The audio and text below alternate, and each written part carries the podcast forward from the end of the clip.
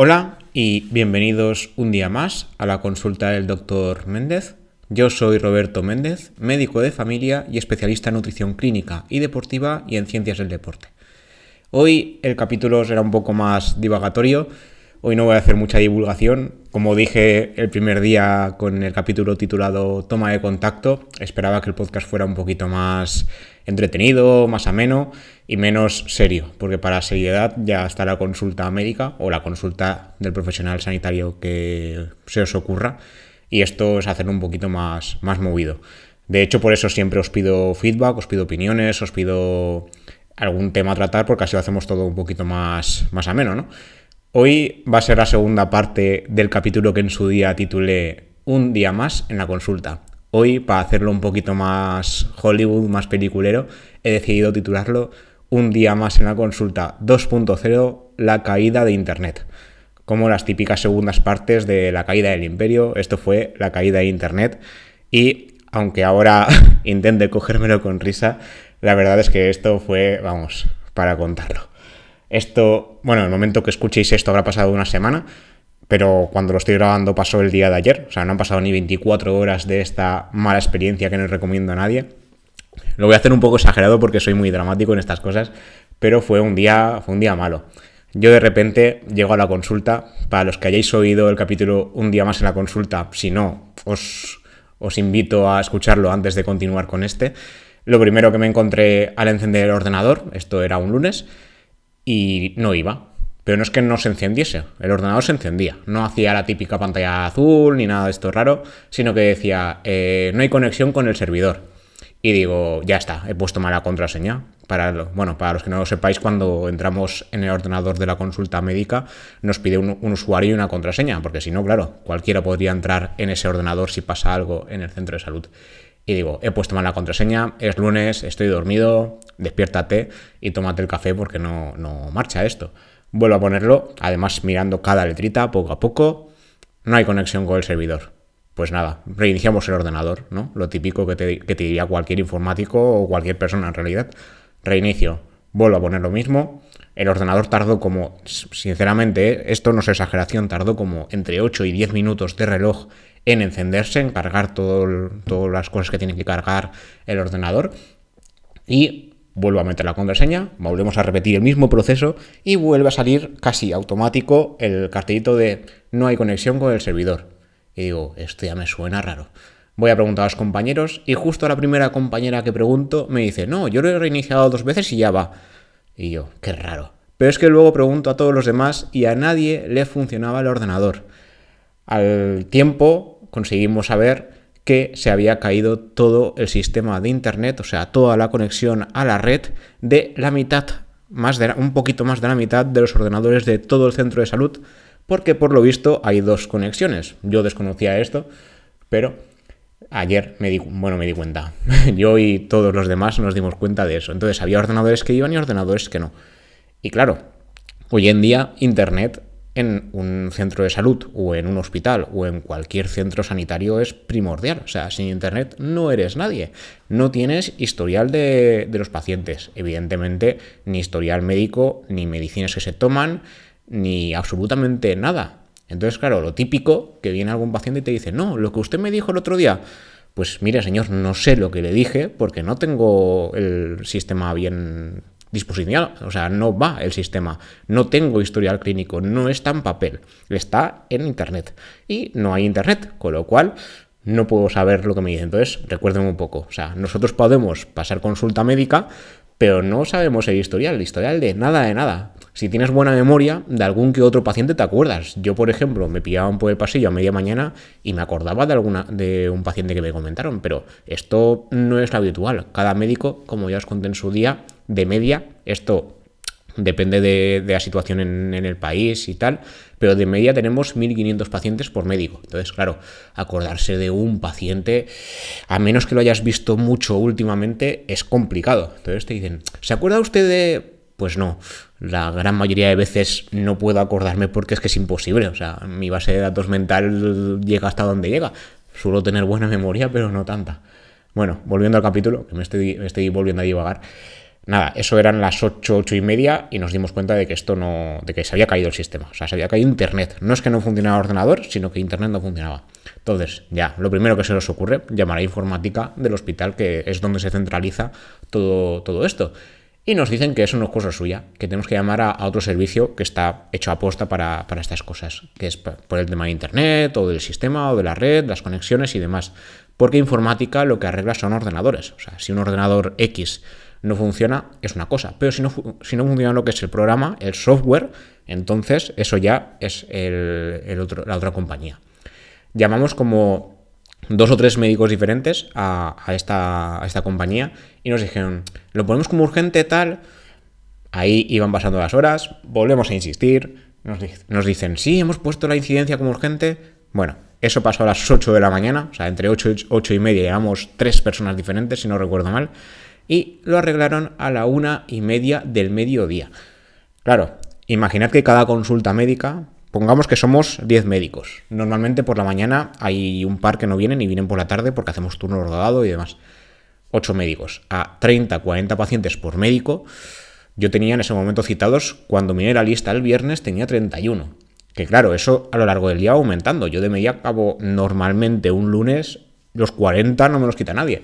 Claro, estás cinco horas y media sin poder atender a pacientes y dices, ¿qué hago con mi vida?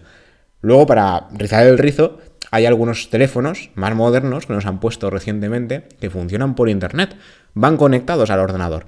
Entonces, si se cae el sistema, si no hay internet, no funciona ni el ordenador ni el teléfono. Además es que estos ordenadores, como os decía, hace falta pues, eh, poner tu usuario y eh, si el usuario no se reconoce por la base de datos que está conectada a Internet, el ordenador en sí no se enciende. No es que no se encienda el programa médico, es que no se enciende nada. Entonces, claro, yo me estaba tirando de los pelos. Había compañeros míos que me decían, ¿qué te pasa? Y yo, yo creo que estoy entrando en crisis de ansiedad, porque no puede ser que esté aquí sentado y, y no pueda hacer nada. Claro, hoy en día en, una consulta médica internet lo es todo. Es que no es solo el historial, es, poder hacer informes, eh, poder revisar cosas del hospital, poder revisar pruebas, poder todo, o sea, todo va por internet. Sin internet no, somos nada ya. O sea, podemos hacer una exploración física, evidentemente, no nos hace falta un ordenador para eso, y los conocimientos que tienes tú como profesional, pues están ahí, o sea, tienen que estar dentro de tu cabeza. Está bien tener acceso a Google por si acaso hay alguna cosilla que no te acuerdas, que es muy puntual, pero la base, la base, base ampliada de tu trabajo está en tu cabeza. Tú eres médico porque eres tú, no porque tengas un ordenador y tengas internet. Pero la gran mayoría de cosas que te piden los pacientes requieren ese, ese ordenador y requieren ese internet. Como ejemplo, mi consulta de ayer porque conseguí, eh, bueno, algunos conseguimos eh, sacar la lista de, pacientes que teníamos para ese día, más que nada para intentar llamarles si podíamos e ir poniéndolo todo en papel e ir adelantando. Pero la mitad, literalmente la mitad de los pacientes que yo tenía requerían algo que implicara tener el ordenador. Eh, ver una analítica, evidentemente sin ordenador no puedes entrar a la analítica. Tenía creo que como entre 7 y 10 citados, o sea, eso es una tercera parte ya de la consulta. Eh, ver radiografías, repetir tratamientos, cambiar tratamientos, pedir analíticas nuevas, no ver el resultado, sino pedirla. Eh, síntomas que yo ya venía pensando que seguramente haría falta alguna prueba complementaria. Claro, sin internet y sin ordenador no puedes hacer eso, puedes apuntártelo. De hecho, yo muchas cosas me las apunté para luego y digo, cuando tengamos disponibilidad del sistema, pues eh, lo pediré todo. Y yo por suerte mi consulta, el ordenador no iba, pero el teléfono no era tan moderno y podía ir llamándolos. Pero algunos yo pensé, ¿para qué voy a llamar si realmente es que no voy a poder hacer prácticamente nada? Por suerte sí que hubo, no sé si dos, tres pacientes que los tenía yo citados para que viniesen, porque ya sabéis que con el COVID eh, gestionamos mucho el tema de que venga alguien a posta al centro de salud hasta que la pandemia esté ya bien. Y tenía dos o tres citados para verlos yo allí. Entonces, eso lo pude adelantar, me lo apunté todo un poquito en un papel y luego ya se pudo pasar al ordenador. Pero claro, los demás eran plan, ¿qué hago? yo personalmente me sentía inútil porque digo, es que no sé qué hacer. Y claro, el hecho de sentirte ahí impotente, no sé, te pone, te pone muy nervioso.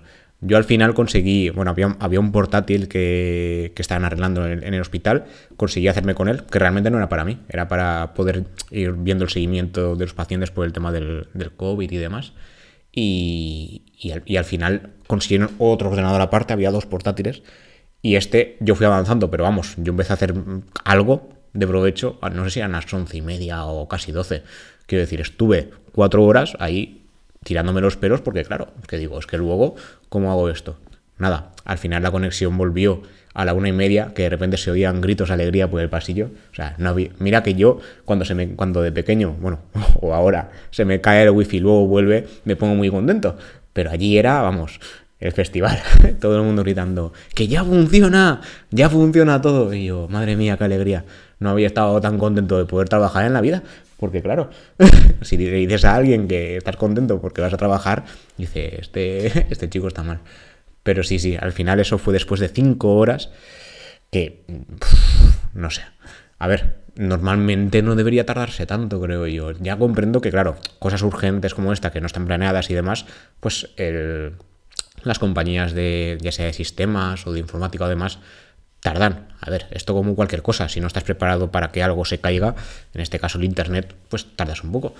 Pero, no sé, podían haber tardado menos, la verdad. Yo, ya os digo, yo me tiraba de los pelos y digo, no, no sé dónde ir. Entonces, claro, luego a nivel de pacientes, esto os lo cuento también como anécdota para si estáis en el otro lado, ¿no? La mayoría de los que escucháis no, no sois profesionales, creo. Algunos sí, porque me consta que algunos compañeros me escucháis, pero muchos sois, no, no trabajáis en el sistema sanitario. Claro, desde fuera se veía a gente vestida de blanco como pollo sin cabeza por el pasillo, hablando de algo de internet y yo pensaba para mí, esta gente se debe pensar que estamos locos, porque claro, te ven ahí, que tú estás allí, tú estás de presencia física, pero no tienes ordenador, con lo cual dices, es que no puedo visitarle. A ver, sí que se puede, se puede, pero no en las condiciones óptimas porque esperábamos que esto fuera más rápido, o sea, recuperar el sistema más pronto. Entonces, claro, yo al final ya empecé a, tenía un señor esperándome como 15 o 20 minutos y le digo, mire, pase y con lo puesto iré mirando, iré pensando.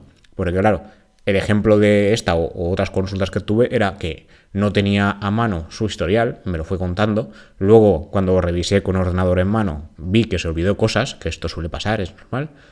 Tratamientos que tomaba, se los pregunté, que normalmente nos ahorramos la pregunta porque lo tenemos en el ordenador. También se olvidó algún tratamiento. Eh, pruebas que habían hecho recientemente, también se las olvidó. Y claro, yo me apunté todo lo que él me dijo. Pero es que, claro, tendemos a pensar, esto ya como pacientes, que la otra persona, el médico en este caso, o el, enfermero, o la enfermera, o quien sea, tienen nuestro historial y sin querer olvidamos cosas. Entonces, en estos casos también quiero recordar que es importante saberse la historia de uno mismo y no dar por hecho que la otra persona tiene tu historial. Lo solemos tener, ¿vale? De hecho, un sistema óptimo es que lo tengamos, pero no siempre. Entonces, recordad, o sea, tened a mano los tratamientos, de saber más o menos desde cuándo, cuándo fue la última prueba que te hicieron, porque claro, yo pregunto, ¿cuándo fue la última analítica? Y tengo gente que se la hizo hace tres meses y me dijeron, yo creo que hace un año, y porque el ordenador me dice que no, pero si no, más de uno diría, hombre, no hace tanto, o sea, quiere decir, hace tres meses que hicimos una analítica y no hace falta hacerla tan, tan seguido, y cosas así, o sea, dependemos mucho, mucho, mucho de la informática, mucho de Internet, eso es verdad.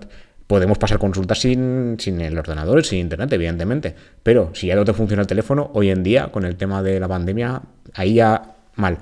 Pero si además justamente la gente hay detalles que no recuerda, pues mal también.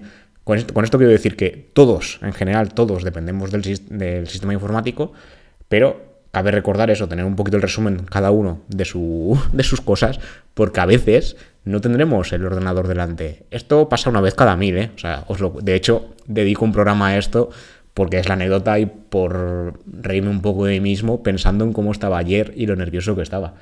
Pero, por si acaso os pasa, tened a mano la, la típica receta, ¿no?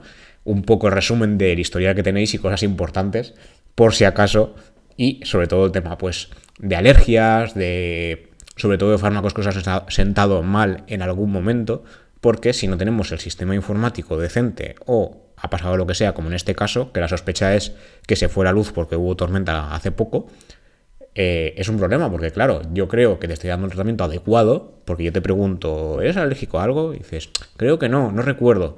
Y luego en el, en el sistema, cuando ya el ordenador funciona, me reviso la historia porque voy a pasar datos y me veo eh, alergia al ibuprofeno o a un antiinflamatorio, y yo te he dado otro creyendo que no es alérgico a nada.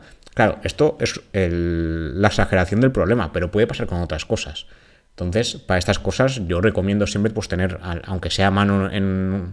Si sois alérgicos a algo, intolerantes a algo, tenerlo escrito en algún sitio, sobre todo escrito, porque hay muchos fármacos que evidentemente no os acordaréis de cómo se llaman, que ya es complicado para nosotros, pues me imagino que para los demás más todavía, y esto es importante a la larga, cuando pasa, sobre todo cuando pasan cosas de estas, ¿no? Dependemos mucho de Internet, pero habrá días puntuales que no lo tendremos a mano. Entonces, esto llevadlo siempre encima, es una recomendación que quiero dejar hoy, llevar siempre encima a mano eh, qué tratamientos tomamos, qué medicinas nos sientan mal y cuáles nos dan alergia. Son cosas diferentes, pero en ambos casos evitaremos recetarlas, ¿vale? Y nada, cuando pasen estas cosas, por favor, paciencia. Ayer sí que quiero decir que la gente tuvo paciencia. Yo por lo menos no tuve quejas de nadie cuando les explicamos que el sistema informático se había caído y que no podíamos visitarles todavía o que íbamos a tardar. No, yo personalmente no tuve ninguna queja, no sé si algún compañero sí, puede que sí, porque hay gente que tiene menos paciencia, pero por favor, si os pasa alguna vez, paciencia con el médico con quien estéis en ese momento, porque esto da mucho, mucha impotencia y claro, es una cosa que no depende de nosotros.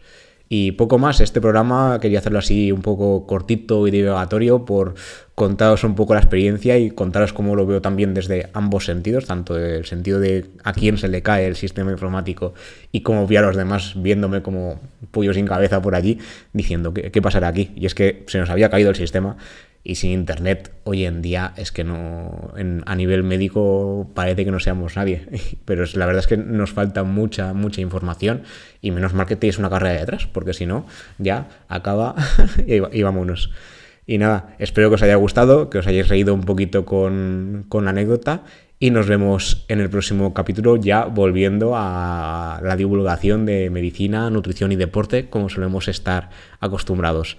Hasta la próxima.